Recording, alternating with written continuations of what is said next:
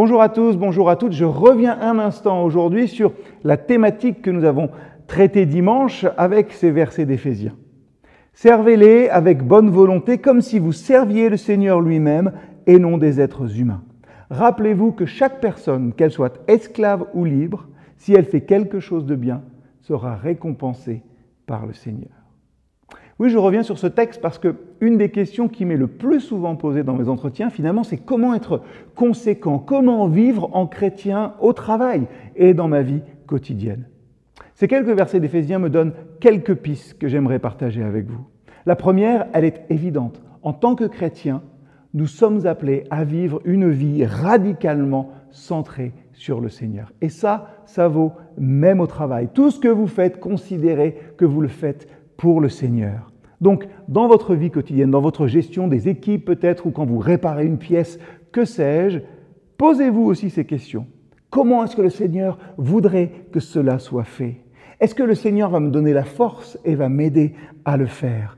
Quel effet ça aura aussi eh ben, sur l'honneur que recevra le Seigneur parce que les gens verront ma bonne conduite? En d'autres termes, hein, être chrétien, ça signifie vivre radicalement centré sur le Seigneur à tout moment, et donc au travail aussi. La deuxième chose, c'est que, Paul le dit, hein, nous sommes appelés à faire les choses de bonne volonté. Sous-entendu, je le dis moi, hein, nous sommes appelés à être des bonnes personnes dans notre vie quotidienne et dans nos relations avec les autres. Tout ce que l'on fait de bien a un écho pour les autres et montre le Seigneur que nous servons aussi. Troisième chose, c'est que nous avons la, comment dire, l'obligation de faire du bon travail, même si nos patrons ou les gens avec qui on travaille ne sont pas toujours les plus faciles à vivre. Comment continuer à faire du bon travail quand l'ambiance n'est pas bonne, quand ouais, on a un patron qui est peut-être pas à la hauteur, que sais-je?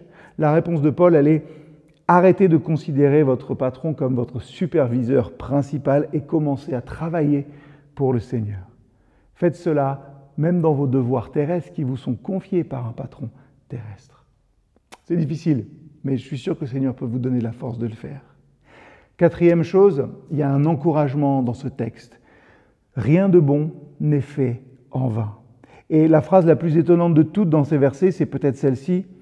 Tout bien que quelqu'un fait, il recevra quelque chose en retour du Seigneur. Et c'est assez incroyable finalement. Chaque petite bonne chose, c'est de ça qu'on parle aujourd'hui aussi, que vous faites est vue, valorisée et sera récompensée par le Seigneur. Il vous le rendra. Pas dans le sens où euh, vous aurez gagné quoi que ce soit, hein. Dieu ne nous doit rien, on l'a déjà dit, mais il choisit librement et gracieusement de nous récompenser pour toutes les bonnes choses qui sont faites dans la foi. Dernière chose, ce n'est pas parce que euh, vous avez un statut insignifiant sur terre qu'une grande récompense ne vous attend pas au ciel. Je viens de le dire, hein, le Seigneur récompensera chaque bonne chose que vous ferez, qu'on soit esclave ou homme libre. Ouais, les gens peuvent penser que vous n'êtes personne, un simple serviteur, un simple employé peut-être. Ouais, les gens peuvent même ne pas savoir que vous existez. Ça n'a pas d'importance. Le Seigneur vous voit et il vous connaît. Et à la fin, aucun service fidèle n'est vain.